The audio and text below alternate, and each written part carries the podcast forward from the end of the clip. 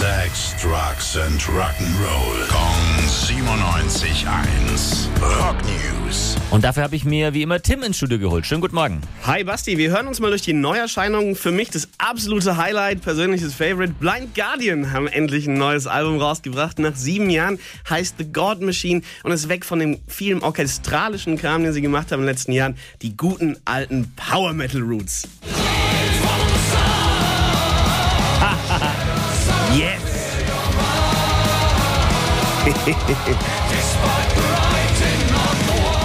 Noch ein bisschen mehr geht's ab bei Megadeth. Da kommt auch die neue Platte The Sick, The Dying and The Dead heute raus. Ziemlich vielseitig, so der klassische Thrash-Sound, wie man ihn erwartet. Aber auch ein bisschen Punk, bisschen Classic Rock dabei. Zum Beispiel im Song mit Sammy Hager zusammen hier. The Planets on Fire Burn in Hell.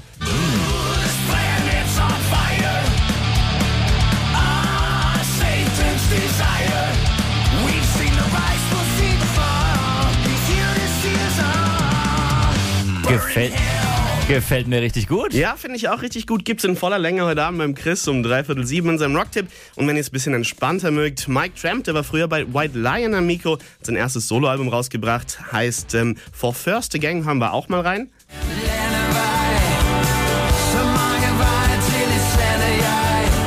Und ich weiß nicht, ob ihr es erkannt habt, ist auf Dänisch in seiner Aha. Muttersprache. Ich verstehe kein Wort, aber lohnt sich auch reinzuhören. Also ganz viele spannende Neuerscheinungen ab heute in den Plattenläden. Danke, Tim.